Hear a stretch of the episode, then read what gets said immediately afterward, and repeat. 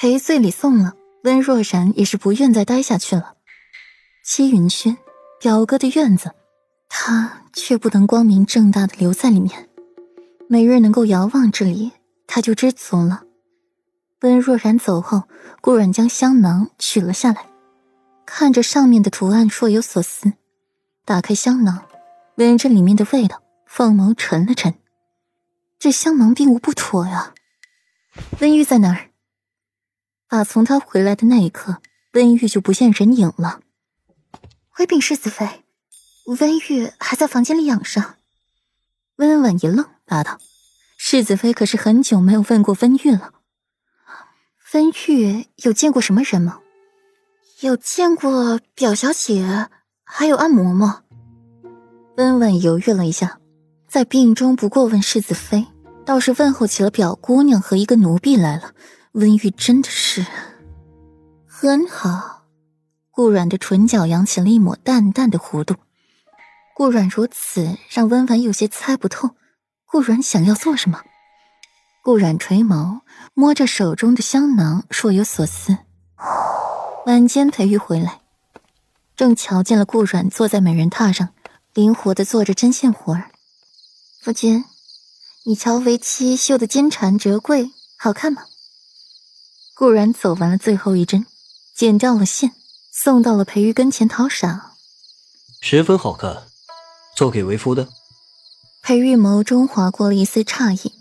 让这小美人给自己做一件寝衣，都是绞尽了脑汁。如今怎么突然想开了，要给自己绣香囊了？软软，你这是受了什么刺激吗？裴玉摸摸顾软的额头，不烧啊。你就不能念着我点好？顾软白他一眼，将香囊别在了裴玉腰间，站远了看，很漂亮。软软。是为夫好看，还是这香囊好看啊？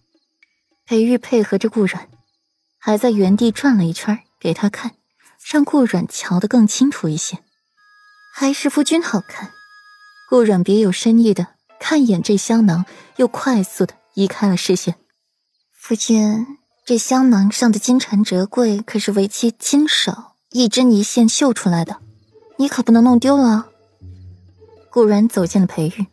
摸着他腰间别着的香囊，语重心长的嘱咐着：“好，既然是软软亲手做的，为夫日日夜夜都带着它，可好？”“好，你说的，可不能反悔。”夜色微凉，过两日的盂兰盆会快到了，顾软却还在为花灯犯愁，不知道该弄个什么样的才好。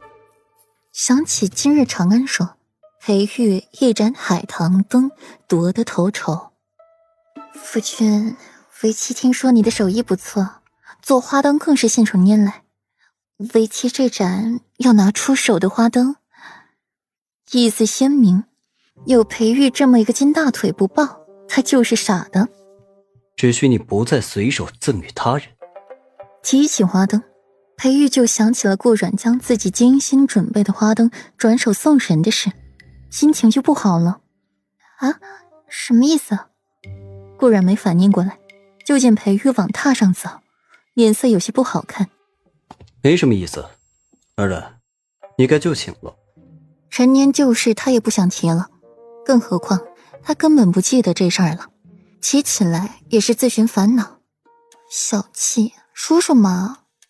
顾然粘上裴玉，下巴靠在了裴玉肩膀上，身子软软的。贴在了裴玉背上，看着他弄花灯，枯燥的紧，也只有那白皙修长的手吸引了顾然的目光。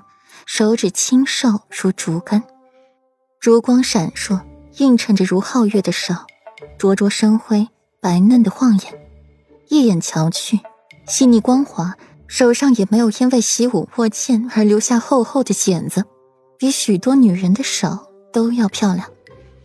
顾染越看越乏味，眼皮也沉重的紧，不受控制的落下。夫君，我困了。顾染一语一句，裴玉的眸光微动，放下了那半成品，将顾染拥入怀，抱起他回床榻休息，耐心的解着他的衣物，只剩下里衣、亵裤还穿在身上，手指碰到的地方也是面不改色，无动于衷。